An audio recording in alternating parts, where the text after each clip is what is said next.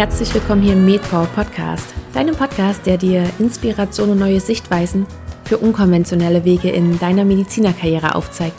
Ich bin Caroline und ich begrüße dich ganz, ganz herzlich zu dieser neuen Podcast-Episode. Wie du weißt, befinden wir uns gerade im Geburtstagsmonat, denn der Podcast ist letzten Samstag zwei Jahre alt geworden und deswegen gibt es im September und im Oktober wöchentlich neue Interviews für dich. Ganz besonders freue ich mich, das heutige Interview mit dir teilen zu können, denn mein heutiger Gast ist Dr. Bernd Langohr und ich hatte schon das Vergnügen, Bernd in seiner Arbeit, die er abseits des klassischen Medizinerweges auslebt, deswegen ist er eben auch hier im Podcast, selbst erleben zu dürfen. Bernd ist nämlich selbstständiger Achtsamkeitslehrer und bietet damit verschiedenste Formate an und unter anderem auch einen MBSR-Kurs, an dem ich eben teilgenommen habe und Bernd so kennengelernt habe. Falls dir MBSR nichts sagt, so wirst du auch im Laufe des Gesprächs noch ganz, ganz genau erfahren, was es damit auf sich hat. Nur schon einmal so viel vorab für dich. Es steht für Mindfulness-Based Stress Reduction und ist ein achtwöchiger Kurs.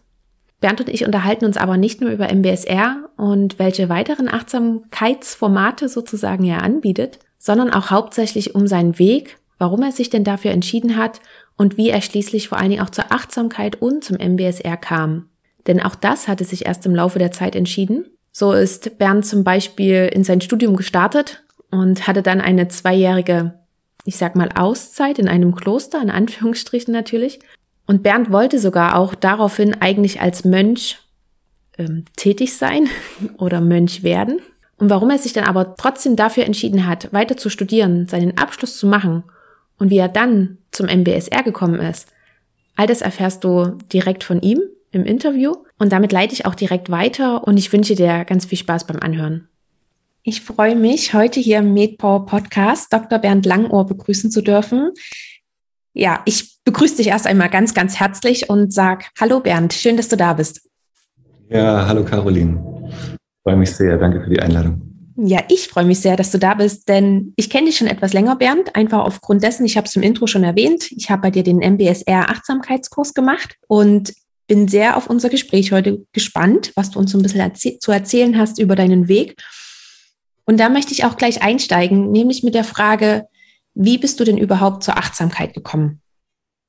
Ja, wie bin ich zur Achtsamkeit gekommen? Also ich habe ja, äh, ich habe in Tübingen Medizin studiert ähm, und 2000 angefangen und ich, ich habe einfach was gesucht, um anders mit, ich sag mal, persönlichen Stressoren und äh, inneren Spannungen umzugehen. Und da hat es mich einfach in diese, in diese Richtung Meditation, Achtsamkeit gezogen. Ähm, zu dem Zeitpunkt kannte ich eigentlich niemanden, der sowas macht oder ganz, ganz wenige. Ähm, ich habe so in einem Freundeskreis ein bisschen Yoga kennengelernt und habe dann auch herausgefunden, dass es unter meinen Kommilitonen zwei ähm, zwei andere gibt, die auch meditieren. Aber das war damals so fast ganz exotisch.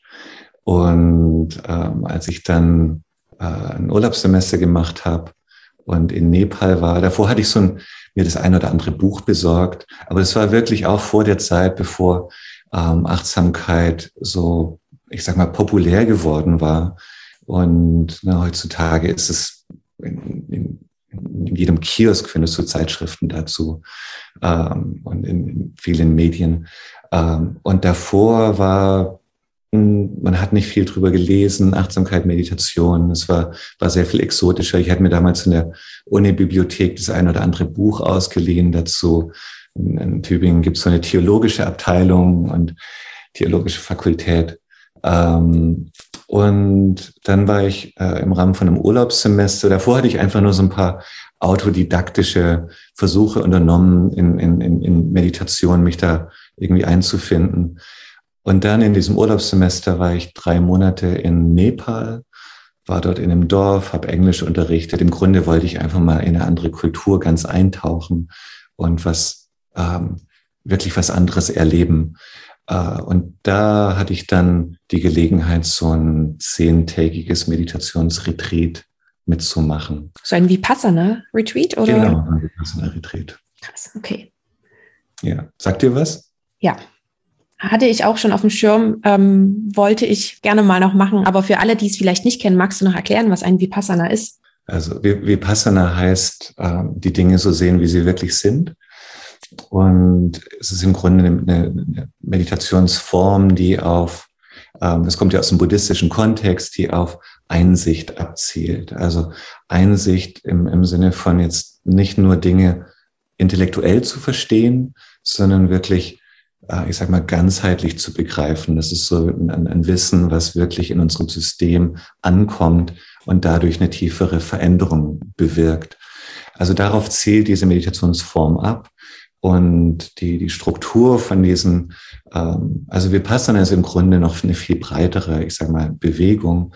Aber es gibt diese weltweit verbreiteten Goenka-Zentren. Goenka ist ein ähm, recht bekannter Meditationslehrer, der, der diese in, in seiner Tradition wirklich weltweit solche Zentren eröffnet hat. Und die gibt es also auch im Westen.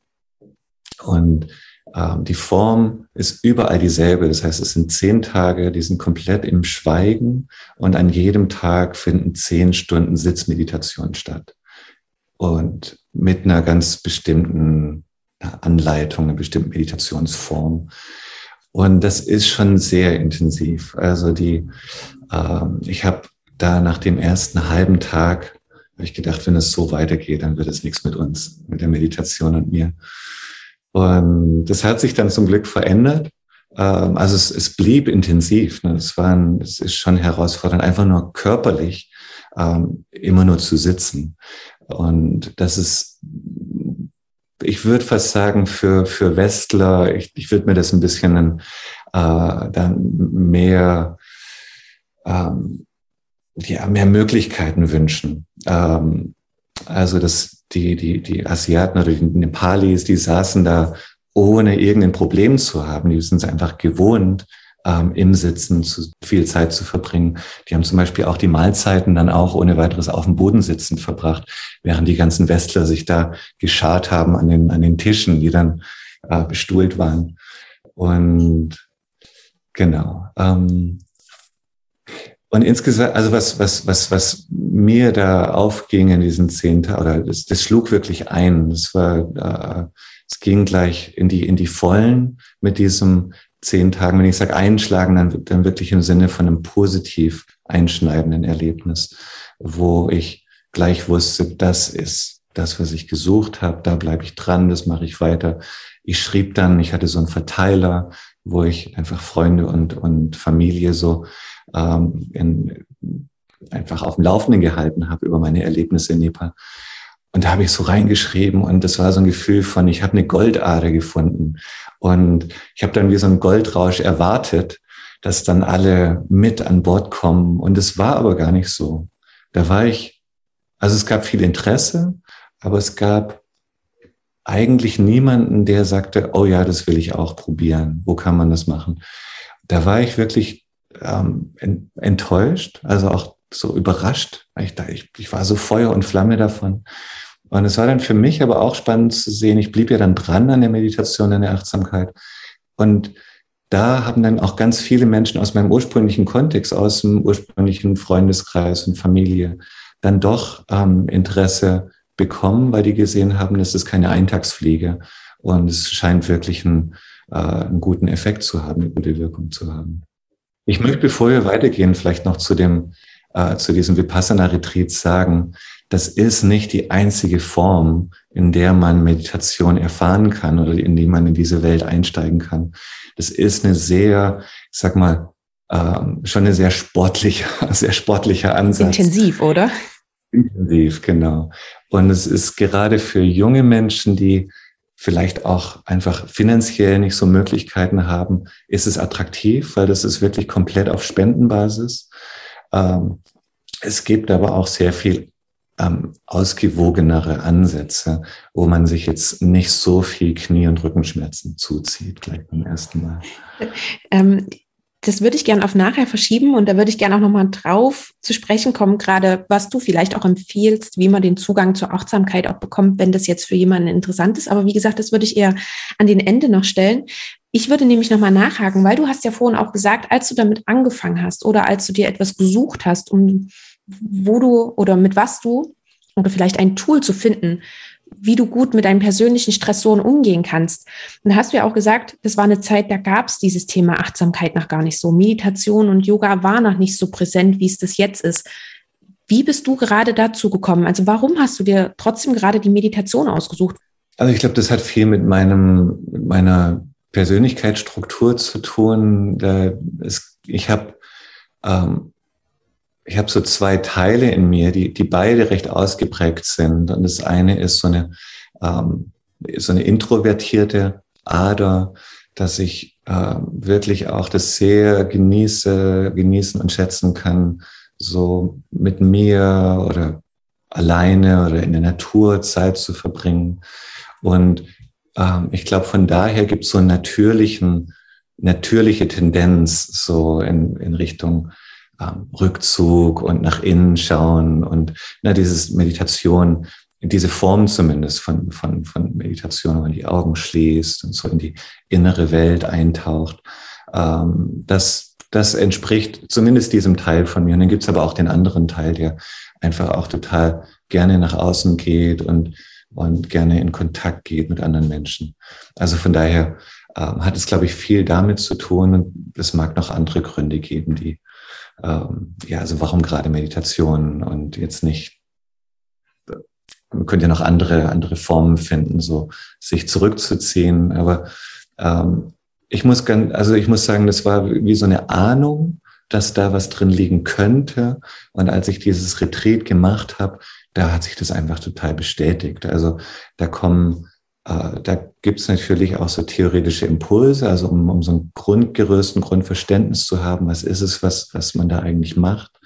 Aber dann verbindet sich das einfach auch mit, mit tiefen Erfahrungen, die, wo klar wird, boah, das habe ich ja, ähm, das habe ich so noch nicht erlebt. Also ich, ist jetzt gar nicht so leicht genau zu beschreiben, was, was es jetzt gewesen sein könnte damals beim ersten Retreat, aber also wirklich auf so eine Erfahrungsebene, wo sich Sachen nicht wegdiskutieren lassen, weil man hat es ja erlebt.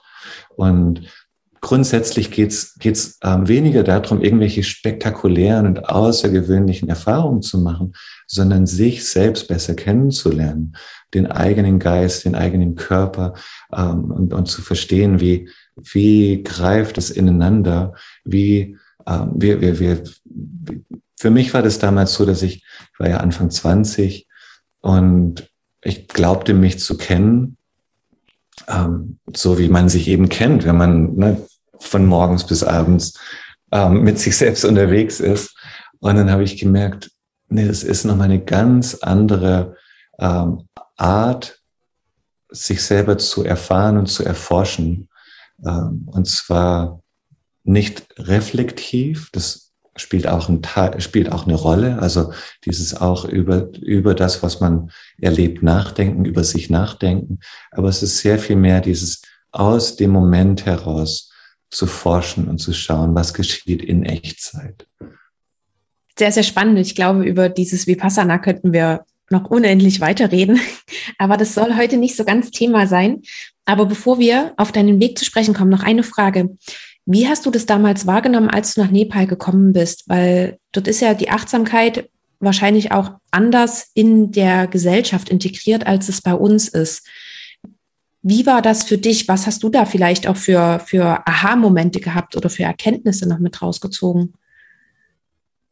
Ja, spannende Frage. Also ich, ähm, es ist schwer zu sagen, auf welche Art und Weise jetzt sowas wie Achtsamkeit in, in die Gesellschaft integriert ist ich glaube, die äh, auch in, in traditionellen so östlichen Kulturen ist es nicht so, wie man sich vielleicht vorstellt, dass da alle irgendwie meditieren, dass alle, die jetzt buddhistisch sind, meditieren, sondern auch die, die jetzt, äh, auch Menschen, die ähm, buddhistischen Glaubens sind oder na, es gibt ja andere, auch, auch meditative oder Traditionen, äh, spirituelle, religiöse Traditionen, wo Meditation eine, eine wichtige Rolle spielt.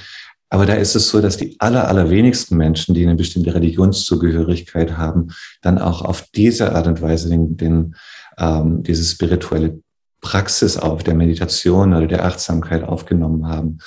Ähm, das ist, ich, ich möchte nicht sagen, den, den Mönchen und Nonnen vorbehalten, aber es gibt trotzdem so eine Art ähm, ja, wie eine Art Hierarchie, dass, ähm, oder auch so eine Denke, dass, dass, dass Menschen, die, also aus, aus, aus, aus der Sicht, aus, also Mönch, Nonnen, da gibt's dann diese Trennung von monastisch und Laien, also die, die eben nicht ordiniert sind. Und dass die Laienbevölkerung in den seltensten Fällen wirklich meditiert.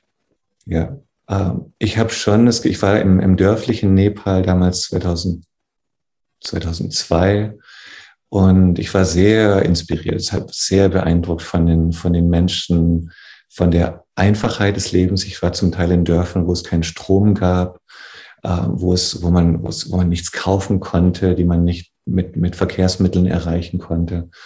Und äh, die, ich möchte es nicht romantisieren, weil das Leben ist hart und das Leben ist auch, also ich habe es Beispiel eine, eine, eine starke Ungleichheit zwischen Männern und Frauen erlebt. Ne? Die, die Frauen, die von morgens bis abends arbeiten mit den Tieren in der, in der Küche, ähm, unter, ne, der, der Rauch zieht nicht gut ab und, und die Männer, die sich halt, die, die sich viel mehr auch treffen zum ähm, Kartenspielen. Und also da gab es schon eine, eine, eine Ungleichheit, die wir in, in unserer Kultur zumindest ansatzweise, sage ich mal, überwunden haben. Ähm, aber die, wie sehr die Menschen doch bei sich zu Hause sind und wie, wie sehr Gemeinschaft eine Rolle spielt und erfahrbar ist. Also wenn Reis gesät wird, dann kommen die Menschen zusammen und machen das zusammen. Und zwar Feld für Feld. Und na, heute gehen wir zu, sozusagen zu Müllers, morgen zu Meyers ähm, und, und setzen da den Reis und bei der Reisernte dasselbe. Das heißt, es sind alles gemeinschaftliche Aktivitäten.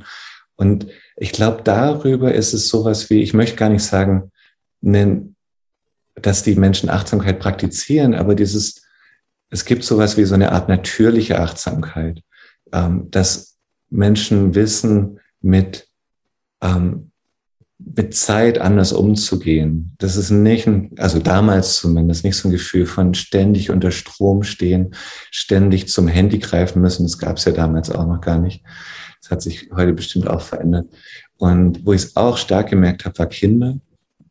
Ich habe kein, ähm, mir ist nach am Ende dieser, dieser, dieser drei Monate in Nepal war ich dann auf der Weiterreise nach Neuseeland am Flughafen und da waren Westler und ähm, wohlhabende Nepalis. Und ich habe eine bestimmte Art von Weinen, wie Kinder eben weinen und schreien und Aufmerksamkeit brauchen und, oh, und Unzufriedenheit ausdrücken. Ich habe das zum ersten Mal in Monaten am Flughafen gehört. Und ich war wirklich perplex, weil das ist etwas, was mir überall begegnet, begegnet mir mit meinen eigenen Kindern zu Genüge. Und wo ich merke, wow, in dieser, in dieser Einfachheit, in dieser Anbindung, in dieser Gemeinschaftlichkeit scheint es etwas zu geben, was, was wir schon längst verloren haben in unserer Kultur mit all seinen Vor- und, Vor und Nachteilen. Mhm. Hm, spannend, dass du auch da nochmal den Punkt mit drauf bringst, ja. Und lieben Dank für die Eindrücke auf alle Fälle. Hm, ich würde gerne den Bogen schlagen dazu, was du sozusagen, wir nähern uns langsam zu dem, was du jetzt machst. Wie oder wann, frag mal erstmal so, wann hast du dir erstmals Gedanken darüber gemacht, dass du auch mehr in diese Richtung gehen möchtest, dass du Achtsamkeit nicht nur für dich selber praktizieren möchtest, Meditation in welcher Form auch immer, sondern dass du das auch sehr gerne weitergeben möchtest. Wann kam dir das erste Mal der Gedanke dafür? Also ich glaube, das kam, wie ich vorhin schon sagte, mit dem, äh, als ich dieses erste Retreat äh, gemacht habe, da war ja sofort dieses, das ist so gut, das hilft das brauchen, das, das müssen jetzt alle machen. Also das war natürlich eine, eine totale Übertreibung, aber diesen Impuls von, das, da ist was Gutes, das möchte ich auch, ähm, da war es noch nicht, ich möchte es anderen weiter vermitteln, aber äh, ich möchte, dass andere davon wissen. Dieser Impuls, der war ganz früh. Und was ich dann für mich gemacht habe, war, ich habe die, die, äh, weil das, weil es mir so wichtig geworden war in diesem, auf dieser Reise, ich habe dann in, in, am Ende der Reise nochmal so ein Retreat gemacht und da hatte ich dann äh, gemerkt, Mensch, in, im Studium gibt es so viele Möglichkeiten. Also das, das ist so viel leichter, sich meine Auszeit zu nehmen, als dann später wahrscheinlich im Berufsleben oder mit Familie. Also habe ich nochmal ein Urlaubssemester genommen und habe mir was gesucht, wo ich das nochmal vertiefen kann. War dann in einem buddhistischen Kloster im, äh, im, im Allgäu gelandet. Also auch gar nicht mit Asiaten, Thai, Singalesen oder so, in einer komplett deutschen Umgebung, deutschsprachig und ähm, wollte es einfach für mich vertiefen. Daraus entstand dann sowas, dass ich wirklich äh, äh für mich klären musste, möchte ich da vielleicht bleiben? Und tatsächlich bin ich da zwei Jahre geblieben, hatte auch ernsthaft mit, äh, äh nicht nur mit dem Gedanken gespielt, sondern auch mich darauf ausgerichtet, dort zu bleiben und, und äh, mich ordinieren zu lassen als buddhistischer Mönch in der Theravada-Tradition ähm, und also in der äh, Tradition eines zölibatären Mönchs zu leben. Und es hat sich mir dann gezeigt, dass es nicht mein Weg ist. Ähm, in, also nicht das mit der Meditation, sondern dass es in der Form dort vor Ort als Mönch nicht mein Weg ist. Und dann bin ich, äh, habe ich das Allgäu verlassen, Kloster verlassen, habe mir dann einen anderen Ort äh, gesucht, um das Studium zu beenden. Das war dann eben Jena. Und ähm, im Kloster gab es dann schon die Anregung. Also der, der, der Abt des Klosters damals hatte mir so ein Buch, ich glaube, zum Geburtstag geschenkt von John Kabat-Zinn ähm, und da ging es um MBSR. Also es war so dieses Standardwerk von Kabat-Zinn, Achtsamkeit in einem säkularen, weltlichen Kontext, ähm, eben auch nicht Buddhismus undercover, sondern sozusagen die Essenz von auch dieser Weisheitstradition ähm, für, für Menschen jeglicher Couleur und jeglichen Hintergrundes zugänglich zu machen. Und zum damaligen Zeitpunkt, als ich das Buch bekommen habe, war das mehr so ein ja, aber ich will doch jetzt buddhistischer Mönch werden. Ich habe das dann, aber ich weiß es nicht, wann ich es gelesen habe. Aber das ist dann tatsächlich die, die Fährte, der ich dann gefolgt bin. Ähm, als ich dann mein, mein Studium beendet habe in Jena, also die zweite Hälfte dann ist wieder aufgenommen und abgeschlossen, äh, da habe ich dann diese MBSR-Lehre-Ausbildung gemacht und damals mit der Intention, das in den Arztberuf zu integrieren, was sich auch wirklich sehr gut macht. Also bestimmt in einigen ähm, Fach, Fachgebieten leichter zu integrieren als anderen. Also im, im, Bereich Psychosomatik, Psychotherapie zum Beispiel kann man da natürlich jetzt leicht auch ähm, Angebote machen für, für Patienten. Ähm, leichter als zum Beispiel auf der chirurgischen Station. Ja, auch gerade durch den Kopf. genau. Ähm, und ja, da ist dann was anderes draus geworden. Mm, was hat dich denn dann aber dazu bewogen, dein Medizinstudium auch weiterzuführen? Also du hast ja schon gesagt, du wolltest es auch in den Arztberuf integrieren. Also war ja schon deine Intention, nach deinem Studium tatsächlich auch als praktizierender Arzt zu arbeiten, oder? Ja, genau. Also ich glaube erstmal, Arzt ist ein, ein, wundervoller Beruf oder eine Berufung.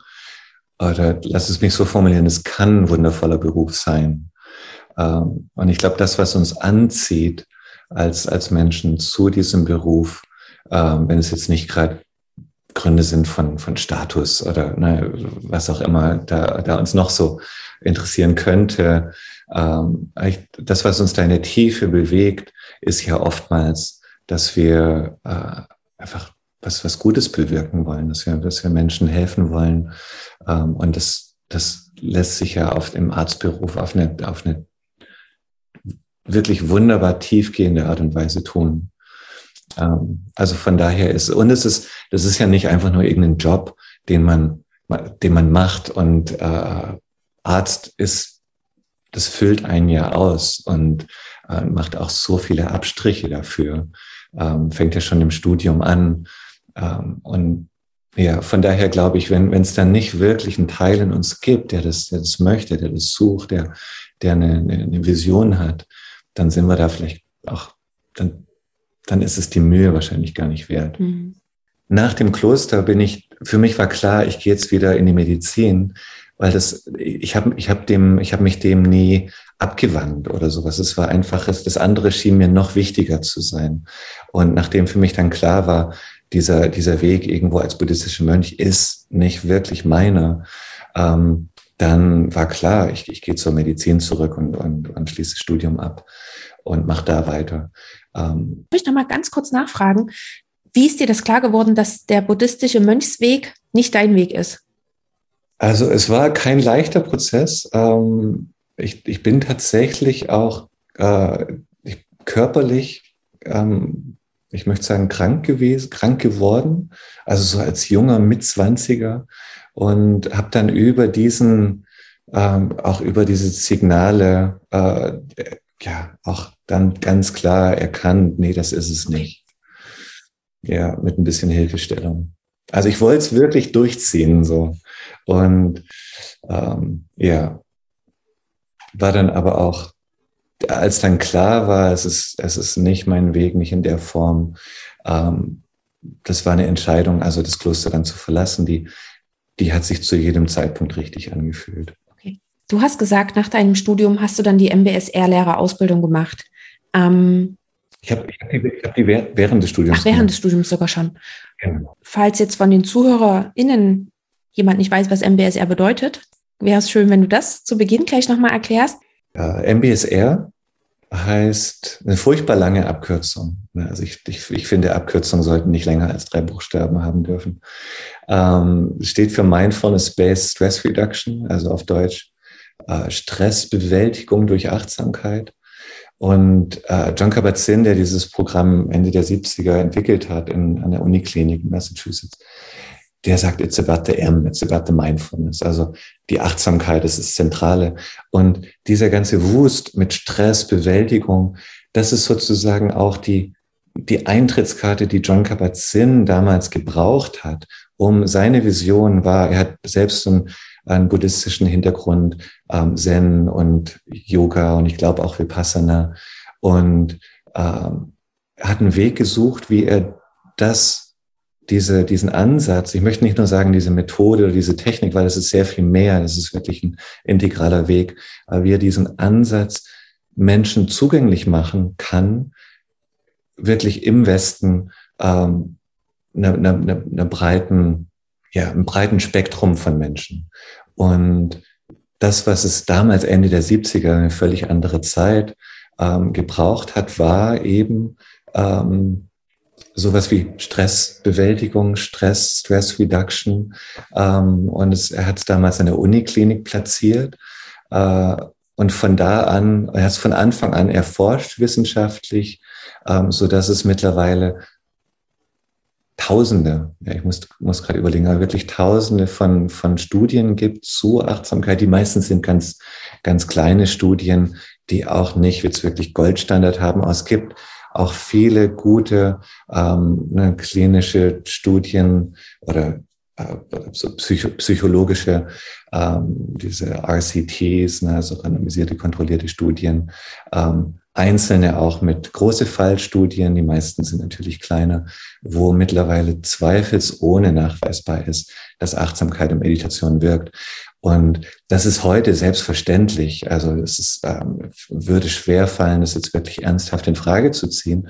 Aber damals in den, in den 70ern war es ja so, dass man auch annehmen konnte, naja, da setzt sich jemand hin, schließt die Augen, ist alleine sozusagen mit sich.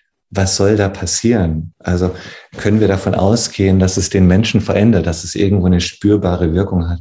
Und heutzutage ist klar, das hat Wirkungen auf auf allen Ebenen. Das, das verändert das Gehirn strukturell, ähm, das verändert die, die Funktionsweise, die Biochemie, das verändert uns hormonell, das verändert uns ähm, wie, mental, emotional, das verändert, wie wir in Beziehungen gehen, unser Verhalten und natürlich bestenfalls ähm, auf positive Arten und Weisen. Aber auch da ist es wichtig, genau hinzugucken. Also jetzt nicht einfach zu sagen, Meditation macht alles nur besser.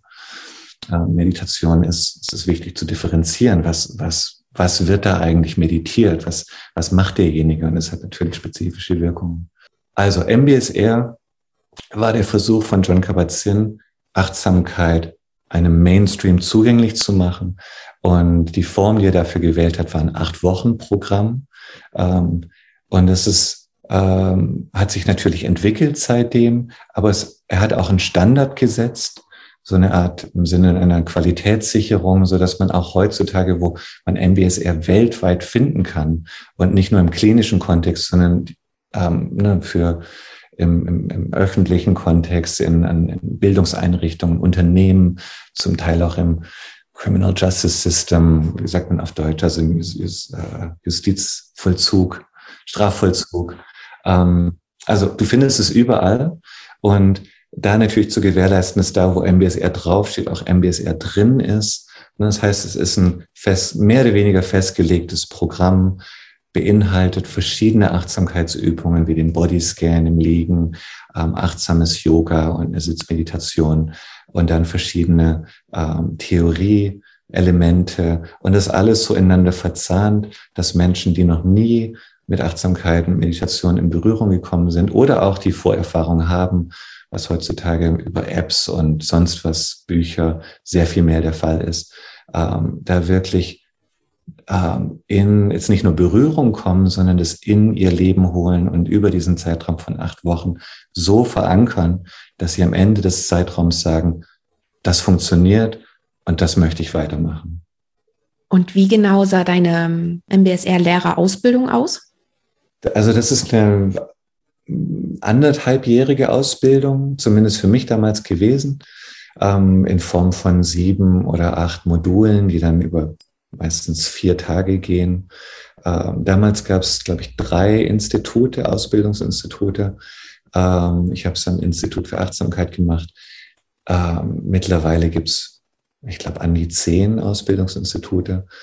Und ähm, ich habe diese Ausbildung wirklich auch als eine, als eine totale Bereicherung erlebt, auch auf einer persönlichen Ebene. Also es ist nicht nur eine fachliche Ausbildung, sondern wenn wir ähm, so, so einen Weg gehen, MBSR-Lehrer zu werden, also etwas, was bis dahin ähm, sozusagen nur im ähm, für, also wenn ich jetzt für mich spreche, was ich nur für mich selbst praktiziert habe und der Weg dahin, das auch anderen zu vermitteln, äh, bedeutet ja nochmal in der Tiefe anders zu verstehen, verstehen zu müssen, was ist es, was ich da mache, ähm, ja, auch da einfach ein klareres Verständnis zu, äh, zu entwickeln. Und ja, ich habe das als eine große Bereicherung auch persönlich erlebt. Ähm, ich habe es ja im, im, Studium gemacht, war dann auch der Jüngste in der ganzen Ausbildungsgruppe, also mit unter 30. Äh, und das ist auch sinnvoll im Grunde. Äh, habe damals ein Gespräch geführt mit der Ausbildungsleiterin, ähm, weil die auch schon wissen wollte, wenn da jetzt jemand unter 30 kommt, ähm, bringt jemand da auch, ich sage mal, genug ähm, sowas wie Lebenserfahrung oder Reife mit, sowas ähm, zu vermitteln, was, was wirklich so ein Achtsamkeit hat einfach ganz viel, kann ganz, ganz viel Tiefgang haben und dass wir das nicht einfach ähm, auf so eine oberflächliche Art und Weise verstehen und, und, und, und verflachen. Ähm, und ich habe dann auch die ersten Kurse, ganz, ganz viele Studis gehabt ähm, ganz viele Psychologiestudierende ähm, und das war super. Also ich habe das dann bis zum Ende meines Studiums einfach diese Kurse weitergegeben und ähm, ja, habe das sehr genossen gleich von Anfang an. Musstest du auch schon während deiner Ausbildung Kurse geben für andere oder hast du diese Kurse sozusagen erst nach deiner Ausbildung angefangen zu geben? Genau, also ein, äh, die, die Ausbildung ist damit abgeschlossen. Man kriegt das Zertifikat nur, wenn man seinen ersten Kurs auch absolviert. Okay. Das heißt, es gehört dazu. Und es macht auch Sinn, das ist dann, dann hängt die Ausbildung nicht im luftleeren Raum und man fängt dann an oder nicht, sondern die Ausbildung ist gleich mit gekoppelt an das Halten mhm. seines ersten Kurses. Wann hast du diese Ausbildung gemacht? In welchem Semester warst du da? Ich glaube so achtes, neuntes. Mhm, okay. Und was genau hat dich denn dazu bewogen, nach deinem Staatsexamen zu sagen, nee, ich gehe jetzt doch nicht in die Klinik, ich werde jetzt Vollzeit Achtsamkeitslehrer? Ähm, also es gab nicht den, so einen Moment, wo ich das entschieden habe. Ich glaube, es war eher, dass ich, ähm, ich habe ich hab diese Zeiten, diese Auszeiten so schätzen gelernt. Also ich habe eine Zeit zwischen äh, Zivildienst fand ich auch schon eine Auszeit. Und dann nach dem Zivildienst habe ich eine Reise gemacht nach Indien mit einem guten Freund. Und dann eben diese, diese Auszeiten, von denen ich vorhin sprach, ne? Nepal, Neuseeland und, ähm, und äh, ja, die Zeit im Kloster. Und man könnte jetzt sagen, das sind alles Brüche im Lebenslauf, aber ich habe das Gefühl, dass es der, das ist das, was, was ähm, mich am, mit am meisten bereichert hat, mich so auf, auf so einem Weg von äh, Persönlichkeitsentwicklung oder Reifung ähm, mich am meisten, mir am meisten Impulse gegeben hat. Und da hatte ich einfach dann vor, nach dem Studium, nach dem Staatsexamen einfach nicht gleich einzusteigen. Ähm, und ich habe dann so mehr als, als Provisorium einfach die Kurse dann weitergegeben. Und es hat sich dann, man könnte sagen, verselbstständigt. Also ich habe ich hab mich nie hingesetzt und gesagt, so, ich mache mich jetzt selbstständig, was brauche ich dafür und das mal durchzurechnen. Ähm, das, das ist einfach passiert und der Bedarf war da. Also ich war ähm, in, in, in Thüringen, könnte sagen, einer der Pioniere. Es gab damals eine andere Kollegin von mir, die Achtsamkeitskurse, MBSR-Kurse angeboten hat und sonst niemanden. Und das, das verändert sich jetzt auch ähm, glücklicherweise langsam. Also in Thüringen ist es immer noch wenig. Ähm, viele andere Regionen in Deutschland sind da schon sehr viel weiter. Ähm, und das gab einfach einen Riesenbedarf und ich habe begonnen, den zu decken. Und im Grunde habe ich mich nie gegen den Arztberuf entschieden. Das war wirklich einfach, dass ich, dass ich das so geschätzt habe, was ich da gemacht habe, in diesem Bereich selbstständig mit Achtsamkeitskursen unterwegs zu sein, dass ich dem den Vorzug gegeben habe. Und tatsächlich habe ich die ersten vielleicht zwei Jahre doch, tauchte der Gedanken regelmäßig auf, ähm, ob, ob ich da, ich sag mal, mein Potenzial wirklich, wirklich richtig nutze. Also ob, ähm, ob ich nicht doch in, in den Arztberuf einsteigen müsste. Und immer wieder kam, kam so ähm, die Antwort bei raus, nee, das ist schon gut, mach das mal weiter. Das ist spannend, dass du das so formulierst, dass du dich sozusagen gar nicht aktiv gegen den Arztberuf entschieden hast, sondern dass es dich eher in diese eine Richtung mehr gezogen hat. Und dass mhm. du das eben weiter verfolgt hast, dass du das so auch betrachtest. Und du hast gesagt, die ersten zwei Jahre kam das mal noch mit in deinen Kopf, dass du vielleicht mal noch als Arzt oder ob du wieder zurückgehst. Hast du mhm. jetzt überhaupt mal noch Gedanken daran, doch nochmal irgendwie klinisch tätig zu werden? Oder bist du jetzt mittlerweile so in deinem Bereich drin, dass du sagst, nee, das ist überhaupt keine Option mehr für mich? Ähm, ich würde diese Tür nie als, als geschlossen betrachten. Äh, es gibt ja auch genügend Kolleginnen, dann vor allem, die aufgrund von einer äh, Kinderpause, die dann eben viele Jahre wird, dann doch einsteigen. Und natürlich, der, der Einstieg ist immer so ein bisschen Sprung ins kalte Wasser. Und nach, nach vielen Jahren Pause ist der dann doch noch, noch ein bisschen kälter. Aber ich habe äh, auch im, im Studium und Formulaturen und, und PJ wirklich äh, auch, ich sage mal, tolle Nischen kennengelernt, wo ich mir auch nach wie vor vorstellen könnte, da auch anzudocken und auch mit, mit den ganzen Fähigkeiten, Kompetenzen, die ich mir jetzt in der, sag mal, Achtsamkeitswelt erworben habe, da gut andocken zu können. Ähm, also ich halte es nach wie vor für, einen für einen wunderbaren Beruf, und ich bin jetzt, nachdem ich das seit über zehn Jahren, also seit 2010 bin ich ja selbstständig mit Achtsamkeit ähm, und noch ein paar Sachen dann, also noch ein paar Sachen darüber hinaus ähm, und da auch so gut etabliert, dass ich bin selber auch im, äh, im, im Dozententeam von dem Institut, wo ich damals die Ausbildung gemacht habe. Ich habe äh, die letzten fünf Jahre also zwischen 2015 und 2020 an einem Hochschulprojekt mitgewirkt, wo es darum ging, Achtsamkeitstrainings zu entwickeln für Studierende, für, für Lehrende, Profs, äh, für, aber auch für, na, also in dem Projekt dann auch noch für Verwaltungsmitarbeiter und, und Führungskräfte, ähm, Hochschulleitung. Also da gibt es so viele Möglichkeiten und ich sehe diesen Bedarf auch nach wie vor.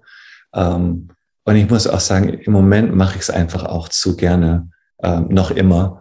Äh, wenn sich das aber ändert oder aus irgendeinem Grund äh, notwendig sein sollte, wenn es da existenziell alle Fälle davon schwimmen, also ich kann mir das nach wie vor gut vorstellen, auch mal wieder den, in den Arztberuf im engeren Sinne zu wechseln. Mhm.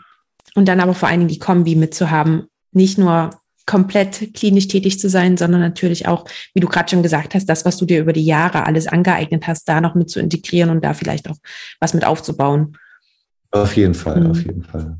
Ich habe ja auch im, ähm, im, im Wahlfach Psychosomatik gemacht und habe damals in Weimar so eine Achtsamkeitsgruppe dann mitentwickelt.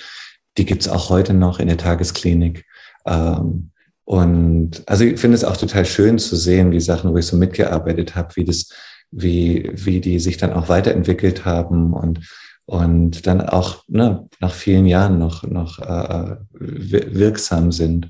Also wie die, die Samen, die wir so sehen in unserem, äh, in unserem Tun. Oftmals ist es ja überhaupt nicht sichtbar und wir erfahren nie, was da dann äh, vielleicht über Jahre dann daraus entstanden ist. Aber in einzelnen Fällen äh, kriege krieg ich dann nach Jahren noch eine Rückmeldung. Und also sowas, das wäre so eine ganz gute Andockstelle. Mhm. Ja. Und du hast ähm, auch gerade noch erwähnt, dass sich sozusagen dieser Schritt in die Selbstständigkeit auch verselbstständigt hat. Du hast sozusagen, mhm. es gab den Bedarf und du hast ihn angefangen zu decken. Mhm. Hol uns doch nochmal bitte in diese Zeit rein, weil wir in der Medizin oder wir auch im Medizinstudium kriegen ja, ich weiß nicht, wie es bei dir war, aber bei mir auf alle Fälle, gerade was so Selbstständigkeit angeht, das Ganze drumherum kriegen wir ja überhaupt nicht mit im Studium, wird uns ja gar nicht vermittelt. Das heißt, das musstest du dir ja als selber aneignen oder du hast dir Hilfe gesucht. Wie hast du das alles abgedeckt im Sinne von, was musst du jetzt beachten, wenn du dich selbstständig machst? Was gehört alles dazu? Versicherung und sowas alles, Steuerunterlagen, Steuerbelege, das ganze Gedöns da drumherum. Ähm, war das auch alles so ein Step-by-Step-Learning, weil du dich auf den Weg gemacht hast oder hast du dir da aktiv irgendwie auch mal Hilfe gesucht und Unterstützung gesucht? Also äh, ich habe tatsächlich äh, äh die die, die Sachen, die ich da gebraucht habe, mir selbst angeeignet oder dann einzelne Menschen angesprochen. Also wenn es zum Beispiel um die Steuer ging, habe ich dann äh, Unterstützung aus der Familie bekommen oder aus dem äh, Freundeskreis. Ähm, die, ich habe jetzt nie so eine Art Existenzgründer-Seminar gemacht, was vor allem damit zu tun hatte, dass ich gar nie das ähm, gesagt habe, jetzt starte ich damit. Es war, wie gesagt, einfach ein Provisorium. Ich würde das natürlich jedem empfehlen, so eine Art Existenzgründer. Ähm, Gibt es ja tolle äh, Angebote, auch sich da unterstützen zu lassen, sich da ähm, fortbilden zu lassen. Und das würde ich jedem empfehlen. Ich habe es damals nicht gebraucht. Und ich glaube, von meiner Struktur her bringe ich bestimmt auch ein paar Sachen mit, die ganz hilfreich sind. Also um jetzt selbstständig zu arbeiten. Also das, es gibt, das ist ja wunderbar, dass einem niemand sagt, was wann zu tun ist, aber das ist natürlich auch Segen und Fluch zugleich. Man muss sich selbst strukturieren können und da habe ich es jetzt an der Stelle immer leicht gehabt, dann die, die Sachen im Blick zu haben, wann was dran ist. Ähm, das, das liegt nicht jedem. Aber ich würde sagen, die, die Hürden auf, auf dem Weg in die Selbstständigkeit sind nicht so groß, vor allem wenn man sich dabei unterstützen lässt. Gab es irgendwie dabei aber eine Hürde, die dir besonders in Erinnerung geblieben ist oder auch vielleicht ein Fehler, den du gemacht hast, wo du jetzt im Nachhinein sagen würdest, auch auf den hättest du gut und gerne verzichten können? Also fällt mir so keiner ein. Ich würde auch ähm, jetzt die, dieser Blick auf Fehler, ich meine, ich habe viele Sachen gemacht, die, ähm, die nicht geradlinig waren und ähm, die äh, ne, zum Beispiel jetzt auch ein Medizinstudium gemacht zu haben, obwohl ich jetzt nicht ärztlich tätig bin, könnte man sagen, ja, wozu der ganze Aufwand? Aber ich kann da auch sagen, das ist, ich habe das total genossen, das Studium. Also es war eine, einfach eine tolle Lebensphase. Und äh, ich habe und es kam mir total zugute. Also auch in dem Bereich, wo ich jetzt bin, ist diesen medizinischen Hintergrund zu haben, ist, ist Gold wert. Und dann auch diesen Dr. Med zu haben, ähm, ist natürlich auch, äh, das ist nicht für jeden wichtig, aber es öffnet doch die ein oder andere Türe, weil natürlich noch immer Achtsamkeit etc. noch nicht diesen, ähm, diesen gesellschaftliche ähm, vielleicht Status hat. Und oder äh, grundsätzliche Anerkennung hat. Und da hilft es natürlich, sowas wie einen Dr. Med zu haben, um dafür einfach, das ein bisschen glaubwürdiger zu erscheinen, dem einen oder anderen. Aber ich würde sagen, Dinge, die, die schwierig waren, ähm, wo ich, ne, wo ich auch, wenn ich vorhin sagte, ich habe jetzt da zwei Jahre im Kloster verbracht, um dann festzustellen, es war nicht mein Weg. Ähm, ich würde nichts davon als ein als einen Fehler beschreiben. Also das ist eine Zeit, die für mich auch wahnsinnig wertvoll war, die mich auch über, ja, auf, auf, auf eine tiefe Art geprägt hat und mich begleitet hat. Mhm. Und dich wahrscheinlich auch auf diesem Weg jetzt gebracht hat. Genau. Ja, ohne diese Erfahrungen, oder es ist ja generell so, wenn wir manche Erfahrungen nicht machen, können wir auch den nächsten Schritt gar nicht gehen, weil wir die Erfahrung ganz einfach brauchen dafür. Mhm. Ähm, was mich mal noch interessiert, ich weiß nicht, wie du das bei dir im Studium wahrgenommen hast, aber ich finde ja, das ist ja auch mit ein Grund, warum es den Podcast gibt, dass wir sehr, sehr darauf getrimmt werden, dass ähm, Studium in Regelstudienzeit und sowas alles zu beenden und dann gleich die Facharztweiterbildung anzuschließen und auch diese innerhalb der Zeit abzuschließen. Also es ist so ein mh, mm, doch teilweise hoher Druck von außen, in diese eine Richtung gepresst zu werden und diese eine Richtung zu verfolgen. Jetzt hast du ja auch schon im Studium angefangen, nach links und nach rechts zu schauen. Du hast dein Studium ähm, über die Regelstudienzeit hinaus hast du gebraucht, ganz einfach, weil du dir auch diese Zeit für diese Urlaubssemester, für diese Auszeiten genommen hast. Hast du diesen Druck generell gar nicht so wahrgenommen? Oder war dir das schon bewusst, aber du warst dir so sicher in deinem Weg, dass dich das irgendwie gar nicht so tangiert hat? Wie, wie bist du damit umgegangen? Hm. Vielleicht am, am Rande, ich habe es dann in, in Regelstudienzeit auch abgeschlossen. Ach, ich habe nur ein Semester länger gebraucht. Okay. Aber natürlich, weil die ganzen Urlaubssemester nicht angerechnet werden. Und, ja, gut. Äh, und die Zeit, wo ich im Kloster war, da hatte ich das Studium auch unterbrochen. Ähm, also ich habe nur ein Semester länger gebraucht. Aber äh, was mir auffiel zwischen der Zeit in Tübingen, da, nach, der, nach der alten Prüfungsordnung noch, also ich hatte damals noch das erste Staatsexamen nach der alten Prüfungsordnung und dann gab es dann nach der neuen in, in Jena das, das sogenannte Hammer-Examen. Und da habe ich gemerkt, dass das Studium in Jena ist so viel verschulter gewesen als, als äh, in Tübingen, als ich anfing. Ähm, diesen Druck habe ich, glaube ich, nie so empfunden. Ähm, ich glaube, dass es auch viel natürlich wie wie, ob wir uns den selber machen, ob wir an der Stelle empfänglich sind. Das hat auch viel zu tun mit Sicherheit, wie unsere Eltern dazu eingestellt sind. Ähm, da habe ich glücklicherweise recht, also nie Druck bekommen, jetzt irgendwie schnell fertig zu werden. Und ich glaube jetzt einfach durch diesen ähm, schon von Anfang an aus der Schule zu kommen und Zivildienst zu machen und zu merken, das ist ja nicht etwas ähm, wie eine, eine äh, unnütze Unterbrechung aus dem, vom Eigentlichen, von der Karriereleiter sozusagen, sondern das war so eine wichtige Zeit. Also ich habe mit, mit Menschen mit geistiger Behinderung im Heim gearbeitet. Und das, ich würde es auch jedem empfehlen, einfach was ganz anderes zu machen. Und dieses rauszukommen aus, der, aus dem eigenen Umlaufbahn, rauszukommen aus der eigenen Kultur. Ähm, ich empfehle es einfach jungen Menschen grundsätzlich, das zu tun, wenn es eine Offenheit dafür gibt.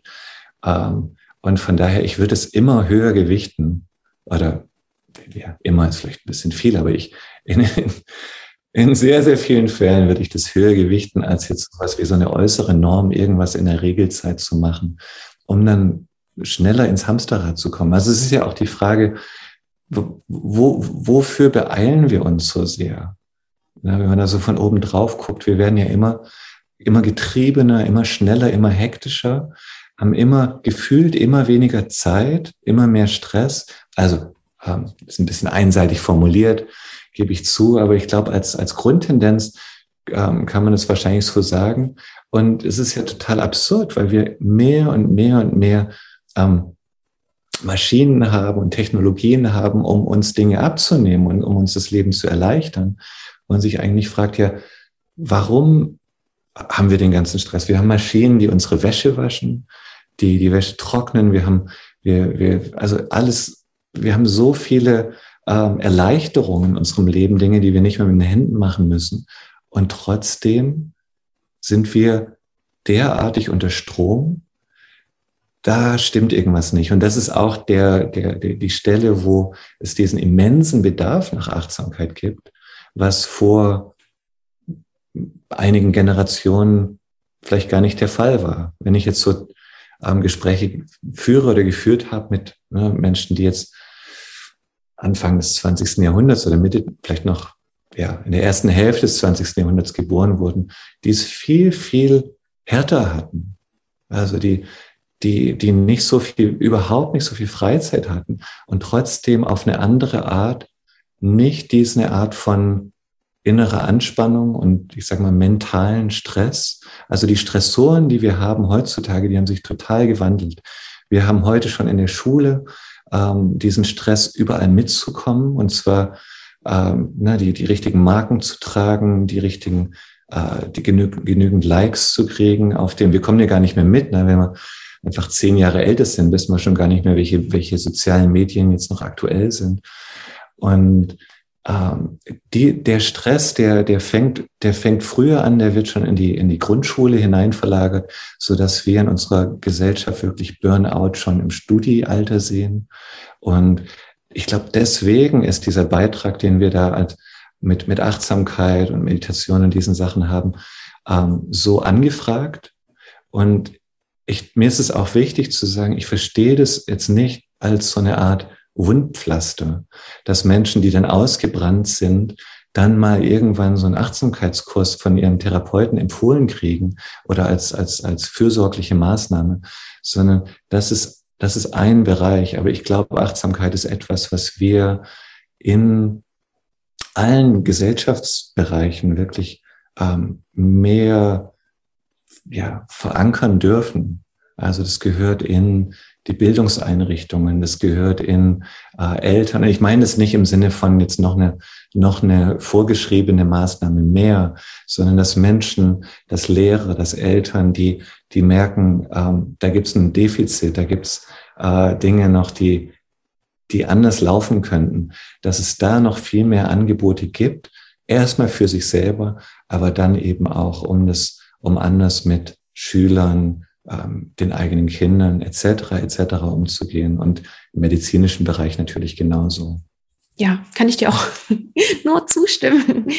Und da würde ich auch gleich weiterleiten, nämlich zu dem, wie du das jetzt alles gestaltest. Wie oder auch was, was für Kurse bietest du an? Wie sieht so ein Tagesablauf bei dir aus? Was für verschiedene Angebote hast du alles? Wie können wir uns das vorstellen? Wie arbeitest du jetzt? Die Achtsamkeit, diese, diese MBSR-Kurse, die finden in, im Gruppensetting statt. Und ähm, das heißt, solche, da ich selbstständig bin, ähm, organisiere ich diese Kurse eben selbst. Ich habe eine, eine Mitarbeiterin auf, auf ähm, Minijob-Basis, ähm, die mir da glücklicherweise noch unter die Arme greift. Ähm, aber das heißt, es ist viel Administratives auch, viel E-Mails, Telefonate, einfach so einen Kurs auf die Beine zu stellen. Ähm, und dann sind es in den Zeiten, wo ich Kurse gebe, das sind dann, ne, ich habe es dann ähm, so Zeiten, in denen ich Kurse gebe und Zeiten, in denen ich Kurse nach und vorbereite sozusagen oder dann Urlaub mache. Und dann sind es vier plus minus Kurse, die ich dann gleichzeitig gebe, würde ich sagen. Ich, ich habe auch mal sechs Kurse gleichzeitig angeboten. Das sind also für deine Vorstellung sind dann zweieinhalbstündige bis dreistündige ähm, Einheiten und das ist dann wirklich auch super, super viel, weil das ist nicht nur der Kurs, sondern das ist noch das Ganze drumrum. Also da bin ich mit ähm, so mit Administration, wo ich dann einfach meine Bürozeit habe. Und dann finden die Kurse natürlich meistens nachmittags oder abends statt. Da bin ich ganz gut ausgelastet. Ich mache zum Teil dann noch Einzelbegleitungen, wo ich Menschen eins zu eins sehe, bin in der Ausbildung tätig, wie gesagt, äh, bilde Achtsamkeitslehrende aus, habe dann zum Beispiel Supervision und dann gibt es natürlich viele ähm, Angebote, die dann eben Wochenende umspannen oder auch mal fünf Tage gehen. Und was, was für mich total schön ist an der, an der Arbeit ist, dass mich niemand bindet und sagt, du musst jetzt so und so viele Kurse davon geben, sondern äh, wenn es jetzt nur MBSR wäre, was ich immer wieder machen würde auf die gleiche Art und Weise, wird sich sicher auch so ein bisschen Gefühl von zu viel Routine einstellen. Von daher gucke ich auch immer, was habe ich Lust, in welche Richtung möchte ich mich weiterbilden, weiterentwickeln. Und da sind dann auch jede Menge Kurse entstanden, die zum Teil ich selber entwickelt habe. Ähm, also einfach ja völlig der Lust folgend oder der, der, der eigenen Begeisterung folgend. Ja. Wie viele ungefähr, also du hast gesagt, du machst, wenn du einen MBSR-Kurs gibst, ungefähr vier parallel. Wie viele MBSR Kurse hast du ungefähr im Jahr? Also die gehen ja immer acht Wochen, hast du vorhin schon gesagt. Nur, dass wir mhm. ungefähr eine Vorstellung bekommen. Das sind gar nicht so viele. Ich würde sagen, so zwölf Kurse, die ich im Jahr gebe. Mhm.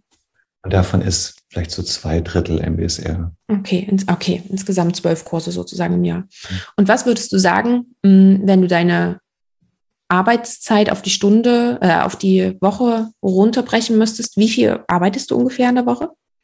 Oh, mhm. ganz schwierig. Meine, die, die, die als Selbstständiger ist natürlich immer auch diese, diese Frage nach, äh, ja, nach den Grenzen. Also es gibt so viel unklarere Grenzen und ähm, ich, wir haben ja eine, jetzt zwei, zwei Töchter, ähm, viereinhalb und eineinhalb. Und das hat auch nochmal natürlich ganz viel Umstellung äh, mit sich gebracht. Ähm, ich würde sagen, seitdem habe ich gucke ich viel mehr, dass ich nicht so viele Abende weg bin und nicht so viele Wochenende weg bin. Es ist leider doch auch immer wieder, ähm, unterschätze ich das, dass ich denke, ja, da, da geht ähm, bis dahin, bis, also ich mache die, die, die Planung dann so ein halbes Jahr oder ein Jahr im Voraus und denke, ja, ja, dann sind die, wir denken dann gemeinsam, ja, ja, da sind die Kinder dann so und so alt und so und so groß und so und so selbstständig. Macht dann doch immer wieder die Erfahrung, nee, es ist wirklich, wirklich gut, in diesen ersten Lebensjahren einfach ganz, ganz viel Zeit, ähm, zumindest verfügbar zu sein, wenn es drauf ankommt. Ähm, ansonsten zu deiner Frage, ich kann es ganz schwer schätzen. Ähm, ich würde sagen, plus minus wird so eine 40 Stunden sein und jetzt den, mit den Kindern eher 30. Mhm. Okay. Und weil du es auch gerade schon angesprochen hast, da wollte ich sowieso nochmal nachfragen. Wie praktizierst du selber Achtsamkeit für dich? Hast du auch selber eine eigene Praxis, dass du sagst, du brauchst morgens und abends deine Meditation und oder wie gestaltest du das? Und vor allen Dingen auch, wie hast du es in deinen Familienalltag auch integriert bekommen, gerade auch mit den Kindern? Ja, Genau, also äh, zunächst mal macht es überhaupt gar keinen Sinn, jetzt Kurse zu geben und selber nicht zu praktizieren. Also das würde sich geradezu, ja, verbieten ist ein starkes Wort, aber ähm, widersprechen. Widersprechen, genau, super. Und genau, von daher, das ist die Grundlage ähm, dessen. Das ist, wenn du Arzt wärst und kein Medizinstudium hättest. Also das, das, das geht einfach nicht. Und ähm, das heißt, die, die, die, die Praxis, ähm, ich habe die, die meiste Zeit die, über viele, viele Jahre immer morgens gesessen. Wie also, lange ungefähr? Ich würde sagen eine halbe Stunde, aber auch so nach Bedarf. Also ähm, ohne mir, ja, plus minus halbe Stunde. Und jetzt mit den Kindern ist es wirklich einfach, ist alles anders, stelle alles auf den Kopf. Ähm, da ist es so, dass ich dann die, diese Zeit, die ich dann abends habe, einfach sehr schätze, die, die sich dann wirklich wie meine Zeit anfühlt. Und von daher wird es abends eher länger, bevor ich ins Bett komme und dann schlafe ich morgens eher länger, bevor es in den Kindergarten geht. Und ähm, dann nehme ich mir dann die Zeit am Abend für die Praxis. Mhm. Okay. Mhm. Und wir hatten es vorhin schon mal ganz kurz. Also ich würde alles zu dir, wenn sich jemand von den ZuhörerInnen da mehr interessiert und mehr zu dir auch wissen möchte, zu deinen Angeboten, würde ich ähm, alles von dir verlinken in den Show Notes, dass man da mal nachlesen kann. Und was würdest du aber denn empfehlen? Was wäre denn vielleicht ein guter Zugang zum Thema Achtsamkeit, zum Thema Meditation? Ich finde tatsächlich diese MBSR-Kurse einen ausgezeichneten Zugang, weil es gleich von Anfang an so eine, eine, eine gute Mischung aus, aus Praxis, also fundierte Praxis und, und Theorie ähm, vermittelt. Und die gibt es mittlerweile überall. Also in Deutschland, im deutschsprachigen Raum zumindest. Und eben durch die Corona, ähm, äh, durch die Pandemie bedingt, ähm, gibt es auch jetzt ein, ein wirklich reichhaltiges Online-Angebot. Also selbst wenn jetzt jemand wirklich abseits lebt, ab vom Schuss lebt, kann man, könnte man so einen Kurs auch gut online machen. Und wenn man sagt, nee, ich möchte mich davor noch ein bisschen belesen, ähm, wunderbar. Also es gibt natürlich tolle Bücher. Ich kann die von John Kabat-Zinn empfehlen, ähm, aber auch nicht ausschließlich. Ähm, und es gibt ganz, ganz viele Apps auch, mit denen man gut arbeiten kann. Ähm, um ein paar zu nennen, die Headspace oder Balloon sind vielleicht die bekanntesten. Die haben so ein Abo-Modell. Ähm, ja, ich glaube, das wäre das wäre meine Empfehlung, um sich dem anzunähern. Und äh, was mir vielleicht noch wichtig wäre zu sagen, dieser ich, Einstieg vorhin war ja Retreat. Also ich ich kann so ein Retreat auch wirklich grundsätzlich total empfehlen, wenn auch dieses zehntägige Goenka Vipassana Retreat eher eingeschränkt empfehlen würde. Ähm, aber da gibt es natürlich auch tolle Möglichkeiten. Also das vielleicht auch, nachdem man schon so einen Einstieg hatte, bietet sich möglicherweise noch mehr an. Also wer so einen MBSR-Kurs zum Beispiel schon mal gemacht hat. Ähm, also da gibt's, man kann natürlich auch ähnliche Sachen im Kursformat weitermachen, aber ich kann so eine, so eine Kompaktform, so ein Retreat ähm, einfach, das ist, das ist nochmal eine ganz andere Form, das zu erfahren. Ja, da kann ich leider nur, ähm, also ich habe Yoga-Retreat-Erfahrungen, ja, ja. aber auch äh, die kann ich nur uneingeschränkt empfehlen. um, und wir, wir quatschen jetzt schon so ziemlich lange während und ich würde langsam zum Ende kommen. Ja. Vorher aber noch die Frage, also bevor ich dir meine Abschlussfragen stelle, gibt es noch etwas, was dir noch wichtig ist, über das wir heute noch nicht gesprochen haben und was du vielleicht noch erwähnen möchtest? Was, was mir noch einfiel, war die, ähm, ich hatte jetzt im Sommersemester mit Medizinstudierenden an, an der FSU Jena ein Achtsamkeitstraining geleitet und es war total schön. Also es hat mir viel Freude gemacht und ich hatte das Gefühl, dass die, dass die Studis auch viel draus gezogen haben. Ähm, die, das war ein Online-Format, weil es eben da Präsenz noch nicht sinnvoll oder möglich war. Ähm, wir haben diese, diese Formate entwickelt auch in diesem ähm, fünfjährigen Projekt äh, Achtsame Hochschulen.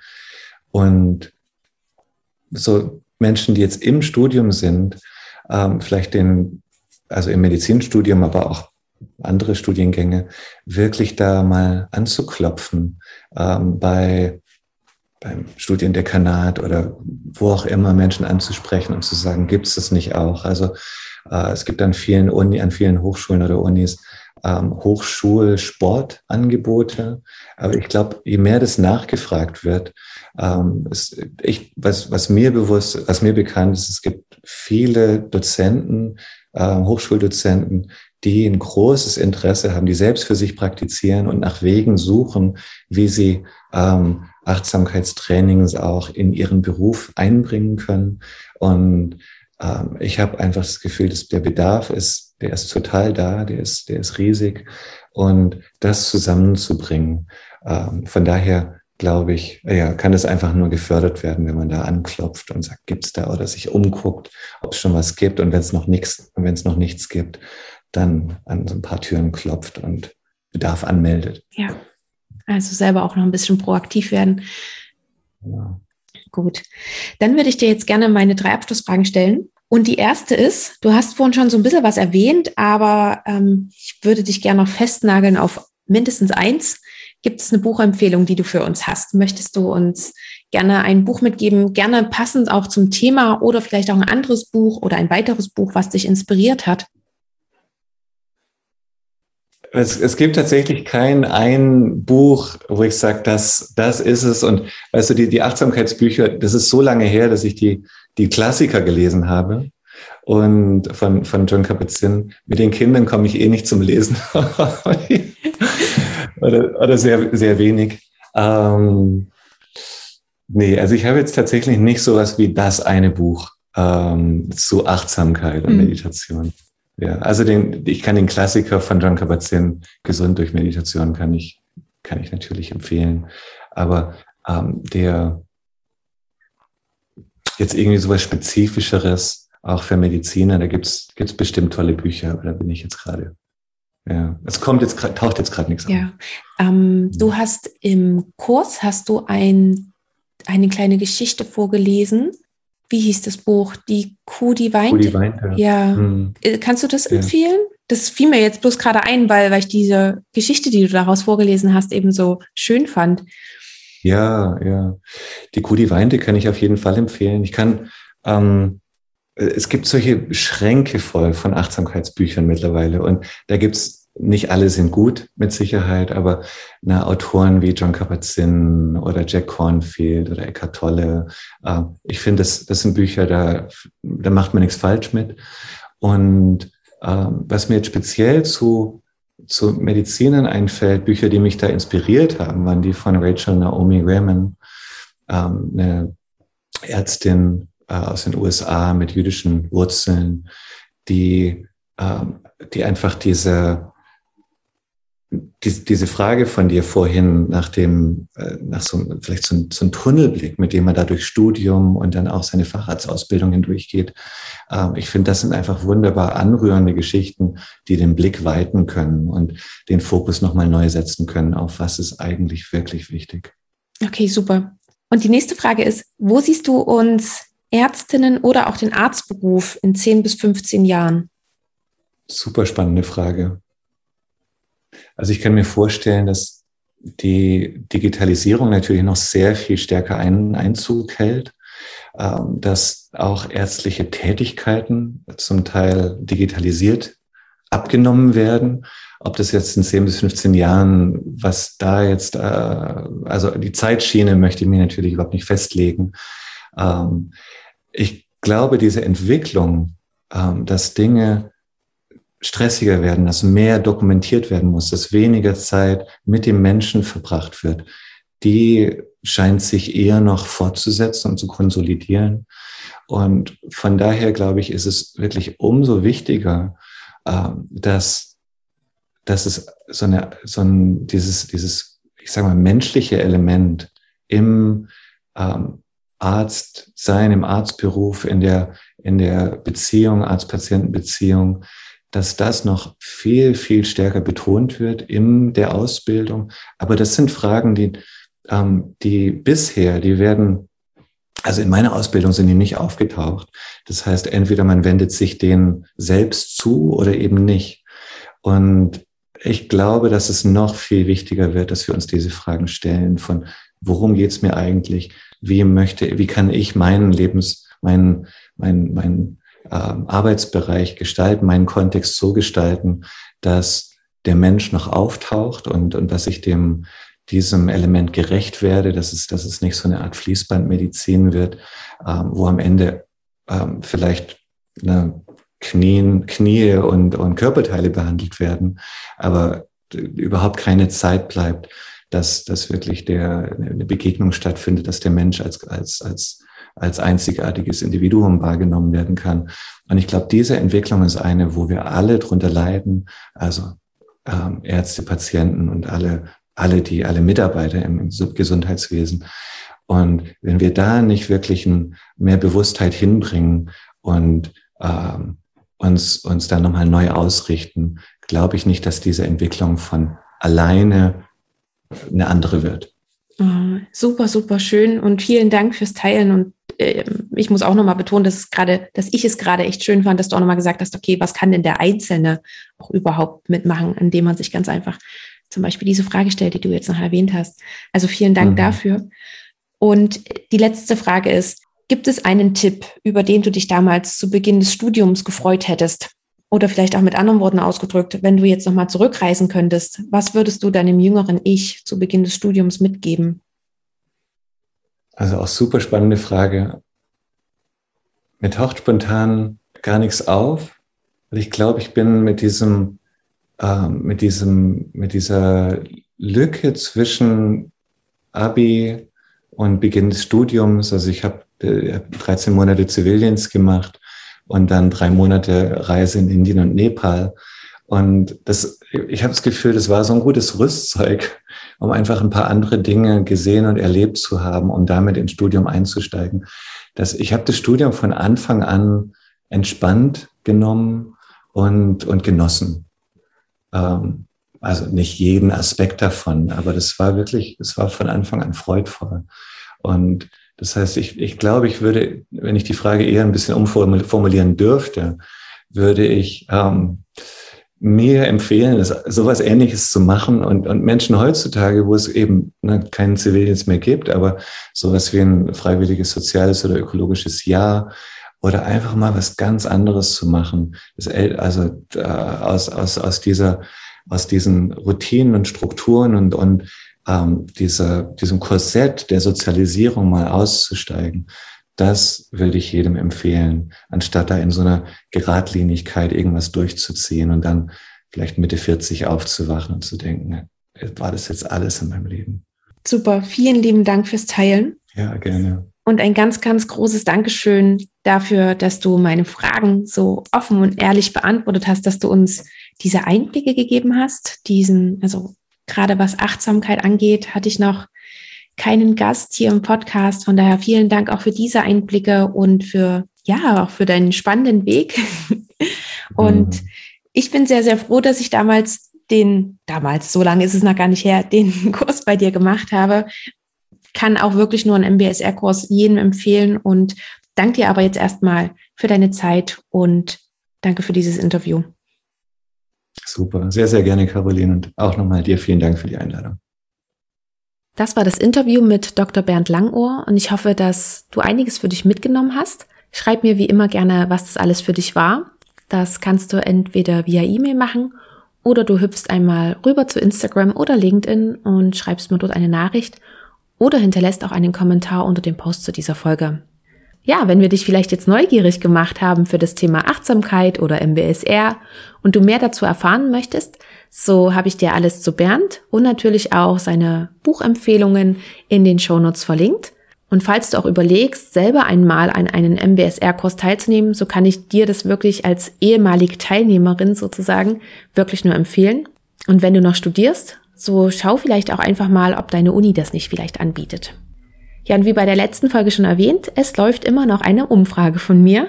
Ich freue mich sehr, wenn du dir die fünf Minuten Zeit nimmst und sie ausfüllst und mit mir deine Gedanken teilst, wie du dir deine ärztliche Karriere vorstellst.